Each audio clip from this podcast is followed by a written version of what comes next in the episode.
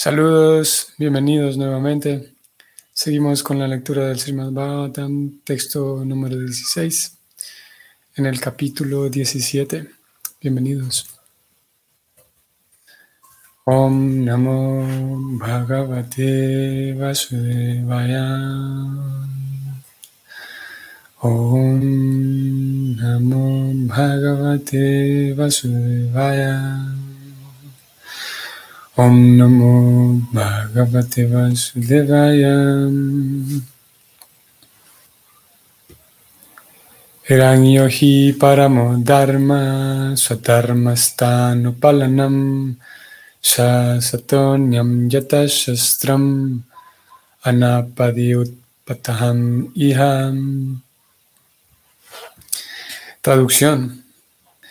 El supremo deber que tiene el rey gobernante es el de brindarles plena protección a las personas que obedecen las leyes y castigar a aquellas que en épocas ordinarias, cuando no hay ninguna emergencia, se apartan de las ordenanzas de las escrituras.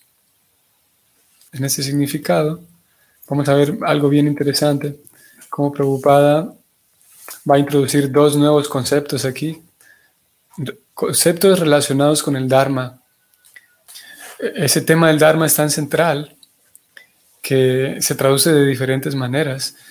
A veces se traduce como religión, la palabra Dharma, a veces se traduce como deberes. Aquí Preocupada va a hablar un poco también de, del Dharma en dos diferentes apartados, dos conceptos nuevos, subdivisiones del Dharma. Y curiosamente en la Gita Vamos a ir allá, Bhagavad Gita tal como es. Ustedes van a ver que la primera palabra de la Gita es Dharma. Eh, inicia así la Bhagavad Gita. Está el rey ciego, Dhritarashtra, con su secretario Sanyaya, y Dhritarashtra pregunta. Dhritarashtra, el rey ciego, preguntó. Dhritarashtra Uvacha, y la primera voz que se alza aquí en la Gita es para decir Dharma toda la línea completa, dice, Dharma Kshetre Kurukshetre Samaveta Yuyutsavaha Mamaka Pandavas Chaiva Kimma Kurvata Sanyaya.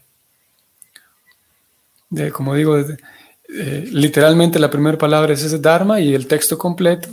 Dhritarashtra le pregunta a su secretario, eh, Sanyaya era el nombre de él, aquí aparece al final, Sanyaya, pregunta el rey, ¿Qué hicieron mis hijos y los hijos de Pandu? Aquí aparecen los Pandavas en sánscrito. ¿Qué hicieron los míos, Mamaka? O sea, mis hijos, y los Pandavas, ¿qué hicieron cuando se reunieron, Samaveta y Yutsava, cuando se, reunieron para pelear en ese lugar llamado Kuruksetre? Pregunta Dhritarashtra. Y aparte de ser el, la palabra que abre la Bhagavad Gita, el Dharma. Aparte, al mismo tiempo, vamos a ir allá ahora. Vamos a ir al verso que es la conclusión de toda la Bhagavad Gita. Y esto lo encontramos ahora en el capítulo 18, un verso eh, muy conocido y muy citado, posiblemente eh, uno de los versos más citados, sin duda, posiblemente el más conocido. Esto lo encontramos en el verso este es el verso 66 del capítulo 18 al final. Y el verso 66 dice Krishna, Sarva Dharman, otra vez, aquí aparece. Sarva Dharman Parityaya, Mammekam Sharanam Braya, Aham Tuam Sarva Papebhyo Mukshayishyami Masucha. Así que Krishna aquí dice Sarva Dharman, quienes están viendo aquí la pantalla se darán cuenta que aparece como una palabra compuesta esto. Sarva-Dharman.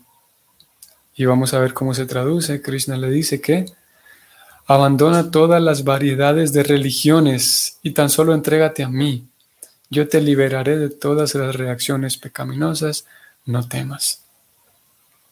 Aquí como ustedes pueden ver, ustedes lo estarán viendo, Dharman en este texto se traduce como religiones u ocupaciones también. Específicamente aquí se utiliza como religiones.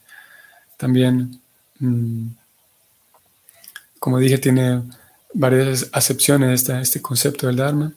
También Krishna hace referencia aquí a abandonar todo tipo de ocupaciones y religiones, responsabilidades, etc. Lo cierto es que eh, en ambos casos, como vimos, la Gita abre con el concepto del Dharma, Krishna eh, encierra la Gita y concluye la Gita diciendo abandona todo tipo de Dharmas. Al mismo tiempo encontramos dos detalles más en relación con el Dharma en la Gita. Y uno es que Arjuna quiere abandonar su Dharma, ¿ustedes se recuerdan? Arjuna quiere abandonar su, su Dharma como guerrero. Como dije, el concepto del Dharma es bastante amplio y en cierto sentido complejo, porque Arjuna tiene un cierto Dharma, Prabhupada va a hablar de, en este significado del verso de hoy, lo vamos a leer, Prabhupada va a hablar de la ocupación natural para cada persona. Y Arjuna quería, a eso también se le llama Dharma, específicamente un tipo de Dharma, el Swadharma y Arjuna quería abandonar su propia ocupación y, Krishna lo convence de que no lo hagan.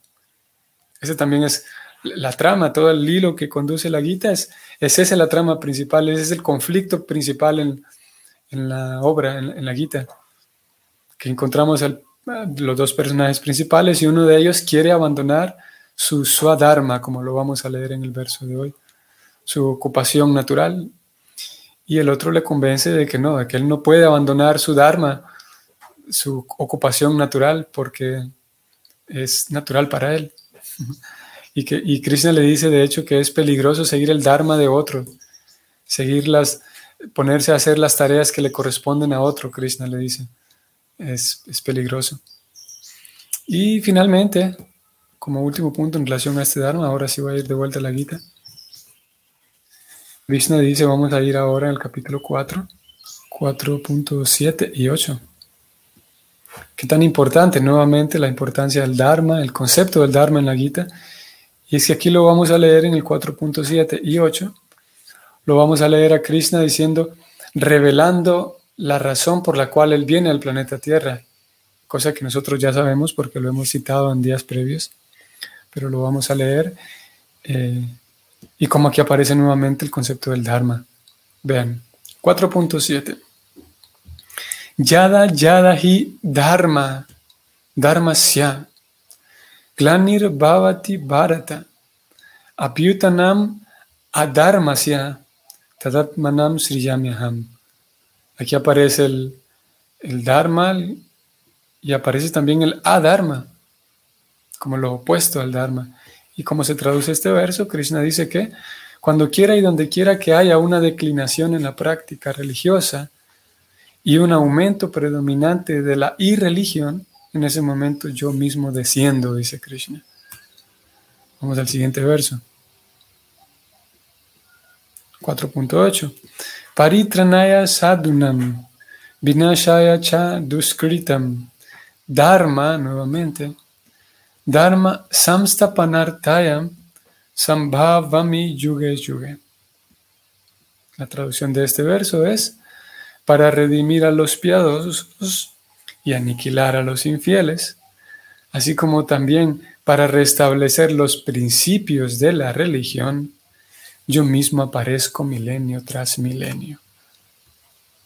Esas son palabras de Krishna.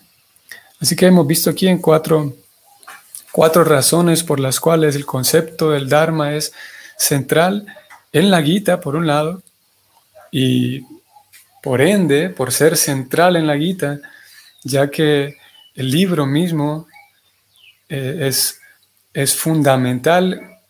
A ver cómo digo esto. El conocimiento presentado en la Bhagavad Gita es fundamental porque va a dar un fundamento sólido a toda la práctica del Bhakti Yoga. Y ya que el libro es fundamental, encontramos en el mismo libro el concepto fundamental del Dharma. Como dijimos, el libro inicia con la palabra, con el concepto del Dharma. Krishna cierra y concluye la Gita hablando del concepto del Dharma. Lo encontramos a Krishna diciendo que yo aparezco en la tierra debido a que quiero restablecer el Dharma. Lo encontramos a Arjuna en medio, en toda la trama de la Gita, tratando de abandonar su Swadharma, como se, lo vamos a leer ahorita en el verso de hoy. Así que el concepto es importante, la idea del Dharma. Y, como dije hace rato, el concepto mismo del Dharma tiene diferentes eh, acepciones y diferente, hace referencia también a, se puede usar como, como, un sinónimo para, con diferentes significados, en diferentes contextos, se utiliza de diferentes maneras, siempre, eh, por supuesto, relacionada con el deber, el, el deber de cada persona. Ahora sí vamos a ir al verso de hoy, vamos a leer el significado. Como dije, en este significado Prabhupada va a dar dos subdivisiones del Dharma, que, dos tecnicismos que van a ser muy interesantes. Vamos a ver. El significado es el siguiente. En las escrituras se hace mención de la apad dharma. Quienes están viendo en la pantalla, aparece aquí esta palabra, apad dharma, apad-dharma. En las escrituras se hace mención de la apad dharma, o sea, la ocupación obligatoria en momentos de acontecimientos extraordinarios. Se dice que en ocasiones el gran sabio Mitra tuvo que vivir de comer carne de perro al verse en cierta situación peligrosa extraordinaria. En casos de emergencia se puede permitir que alguien viva de comer carne de toda clase de animales, pero eso no significa que deban existir mataderos fijos para alimentar a los que comen animales, ni que ese sistema deba ser fomentado por el Estado. Nadie debe tratar de vivir de comer carne en tiempos ordinarios simplemente para satisfacer el paladar. Si alguien lo hace, el rey o gobernante debe castigarlo por entregarse a un disfrute bajo. Las escrituras tienen disposiciones metódicas para diferentes personas dedicadas a diferentes ocupaciones obligatorias. Y aquel que las sigue se dice que es, voy a verlo en grande, Swadharma sta. Swa-dharma-sta. ¿Qué significa esto? Alguien que es fiel en sus deberes prescritos. En la Bhagavad Gita 1848 se aconseja que uno no abandone sus ocupaciones obligatorias prescritas, ni siquiera si éstas no siempre son perfectas. Esa clase de Swadharma, voy a subrayarlo nuevamente, Swa se escribe con una V, Sva, Svadharma. Esa clase de Svadharma puede ser violada en caso de emergencia si uno se ve forzado por las circunstancias, mas no se puede violar en tiempos ordinarios. El jefe del Estado tiene que asegurarse de que el seguidor del Svadharma no cambie este, sea lo que fuere, y, y debe brindarle plena protección a dicho seguidor. El infractor es susceptible de ser castigado en términos del Shastra, y el rey tiene el deber de vigilar que todo el mundo siga estrictamente su ocupación obligatoria, tal como se prescribe en la escritura. Fin del significado.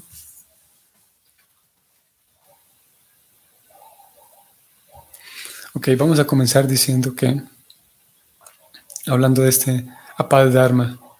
A, ver, antes de ir aquí mejor, voy a comenzar diferente.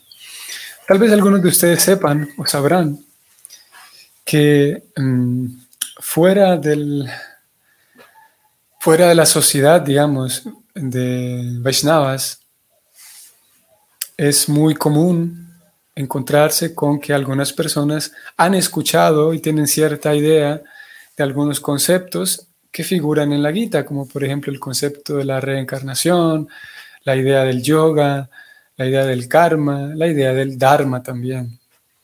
Y es, como digo, de alguna manera eh, frecuente que mm, se confunde el concepto, hay un error conceptual en cuanto a lo que es el dharma.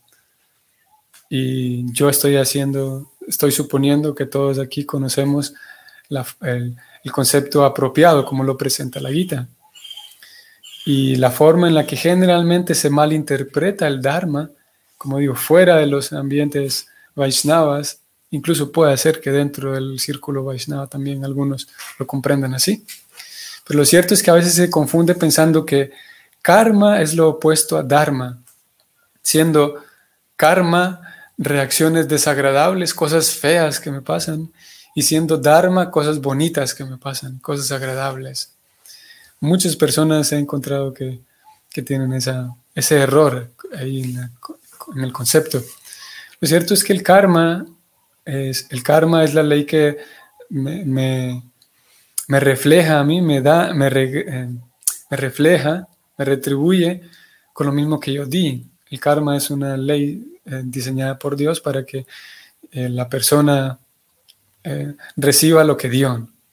Aquella persona que está ya encaminada en la autorrealización, ya el karma no es un, no es un peso para ella o deja de ser un peso, porque el karma se vuelve una guía, el karma se vuelve un espejo, una guía a través de la cual la persona en busca de la autorrealización recibe la información que aquí está. Este es un castigo que que usted está recibiendo y exactamente esto mismo fue lo que usted le hizo a alguien más. Así mismo como usted está sintiéndose, es, es, lo mismo que usted hizo por alguien más. Por lo tanto, alguien en la autorrealización que está en busca de, eh, enfrenta ese y recibe esos, esas reacciones del karma, sabiendo muy bien que, que no es algo injusto que está recibiendo. En cambio, el Dharma el Dharma, como lo hemos dicho ya en otras ocasiones, el Dharma se refiere a las ocupaciones, eh, más específicamente, el Dharma es aquello que sostiene la existencia de algo.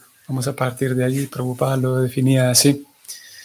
El Dharma es aquellas cualidades y por lo tanto actividades que sostienen la existencia de algo, que hacen que una cosa sea realmente esa cosa. Prabhupada, el ejemplo que generalmente daba, o los ejemplos que generalmente daba, explicaba que el Dharma, por ejemplo, cuando vemos al fuego que calienta y ilumina, no, es posible tener fuego sin calor y sin luz, porque el Dharma mismo del fuego es, decía él, iluminar y dar calor. El, Dharma del azúcar, también él decía, usaba esa alegoría, esa eh, analogía. El Dharma del azúcar es endulzar. En un momento en el que encontramos un azúcar que no es dulce, pues sabremos que eso no es azúcar, que es otra cosa, porque el azúcar es dulce. El azúcar endulza y ese es su Dharma. Y finalmente, ah, también le decía el, Dharma, con frecuencia le hablaba de, el Dharma del agua es la liquidez, si encontramos el agua que no es líquida, entonces ya no es agua. Podemos encontrar ese mismo elemento en forma de hielo, por ejemplo, pues sabemos que no es agua, a menos que vuelva a su liquidez.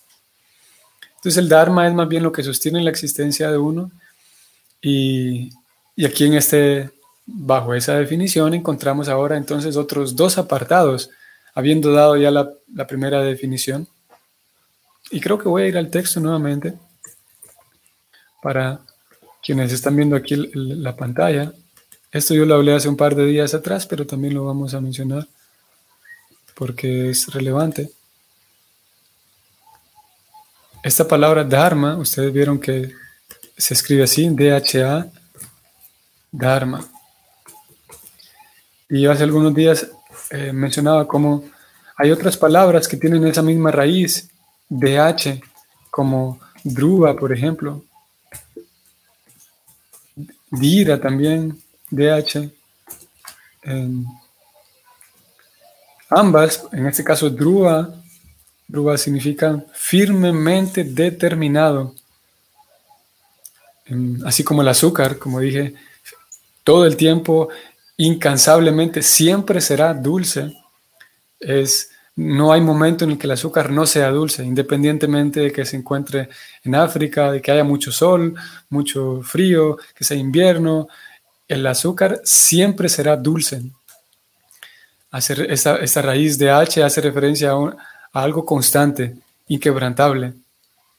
Por lo tanto, Druva, que tiene esta misma raíz de H, a alguien firmemente convencido y, inamovible en algo, en un voto, por ejemplo, en una promesa. Dira también es una, palabra que tiene la misma raíz y tiene muchos significados.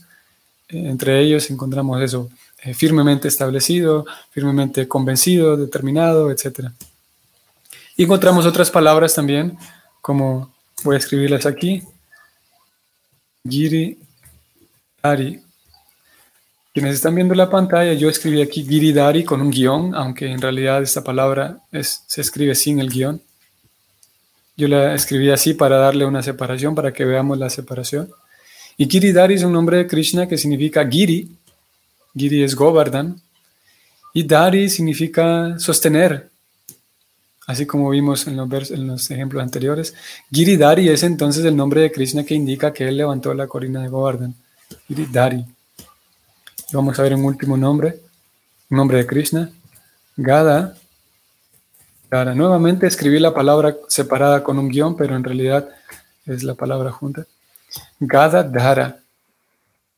Gada en este caso significa masa. Ustedes han visto las pinturas de Krishna que tiene en una mano una masa para pelear. Por lo tanto, Gada Dhara significa aquel que sostiene la masa. Y, en fin, estos eran solamente ejemplos. Entonces decíamos como el, ese Dharma entonces significa lo que sostiene, lo que le da fuerza y firmeza y sustento a algo.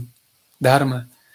Luego, habiendo dado la definición, entonces naturalmente la Gita lo que hace es hacer una distinción entre el Dharma del alma, que es un Dharma eterno, y el Dharma, los Dharmas circunstanciales cuando el alma entra al mundo material.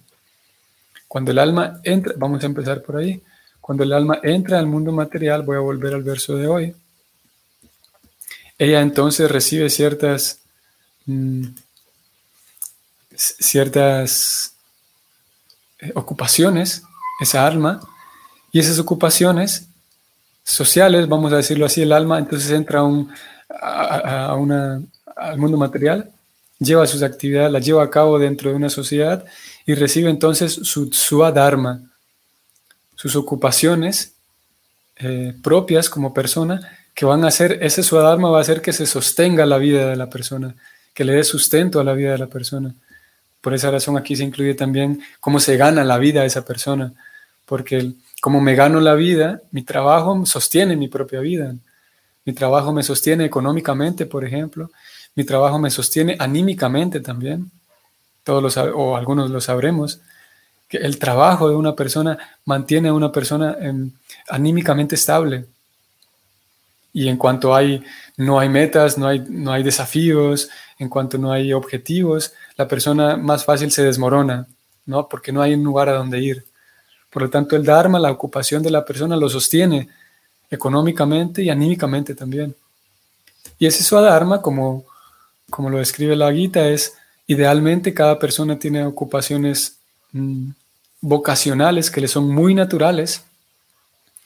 Y por esa razón, esta es una tercera acepción del Swadharma, aparte de sostenerme anímicamente, porque tengo metas y objetivos, porque tengo esa satisfacción del deber cumplido que creo que todos hemos experimentado al terminar y completar una tarea importante. Eh, aparte de darme satisfacción emocional, aparte de darme eh, satisfacción económica, me sostiene económicamente ese Dharma. Al mismo tiempo, si ejecuto aquellas actividades que son naturales en mi vocación, eso también me sostiene, me, me hace, me da un cierto tipo de satisfacción porque estoy aportando algo único a la sociedad, algo que es muy mío, que me hace sentir vivo.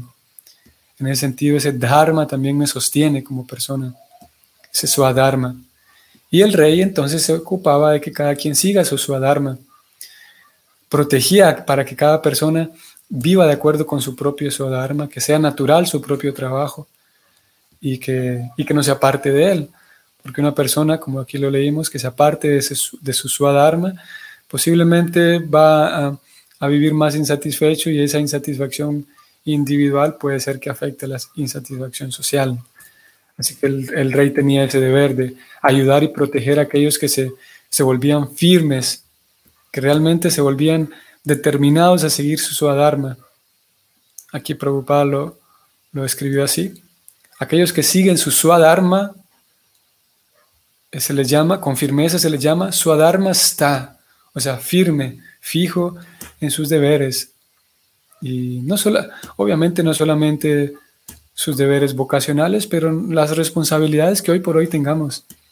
El ser firmes y fijos y determinados en hacer las cosas bien. Eso también incluye el Swadharma.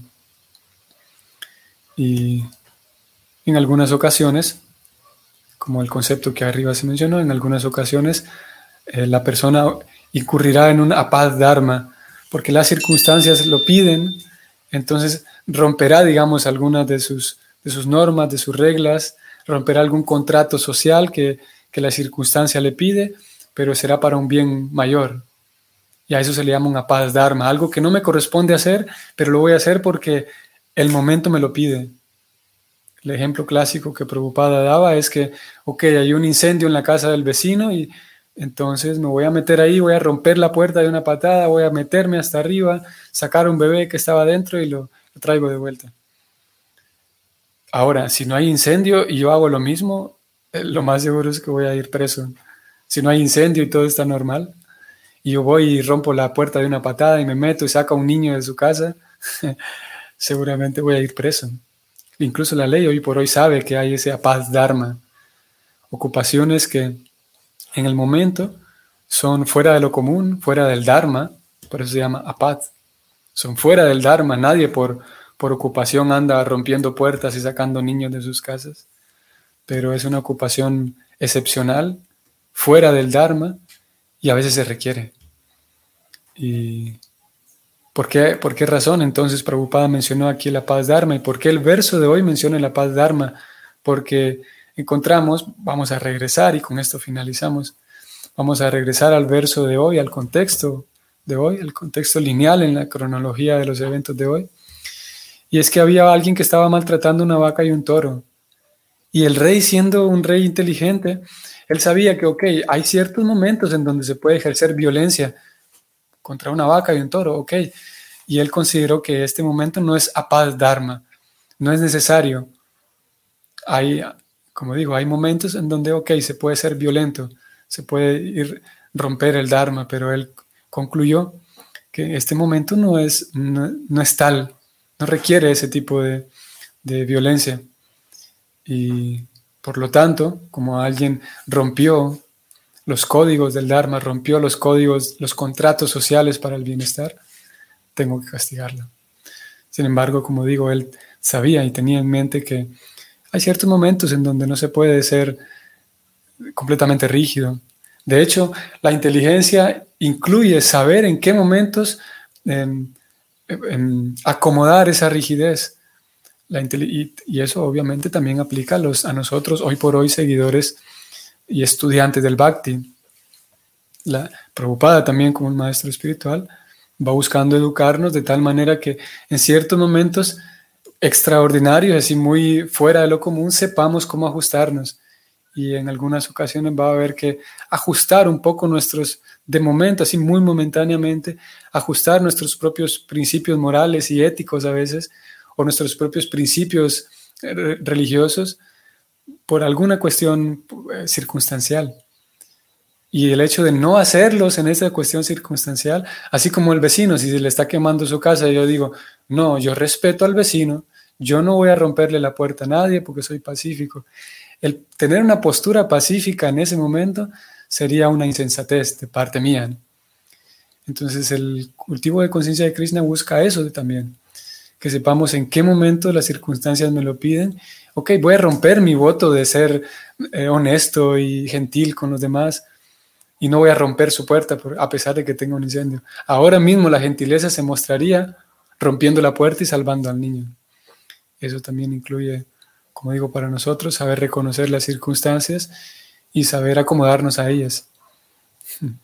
Es un tema, como dije al inicio, que, es interesante y que tiene, eh, podemos seguir hablando de él con otros viéndolo desde otras perspectivas. Por hoy nos vamos a quedar aquí y en su momento seguiremos hablando de él. Entonces espero que hoy jueves sea un bonito día para ustedes. Saludos a todos y gracias nuevamente por acompañarme. Hare Krishna.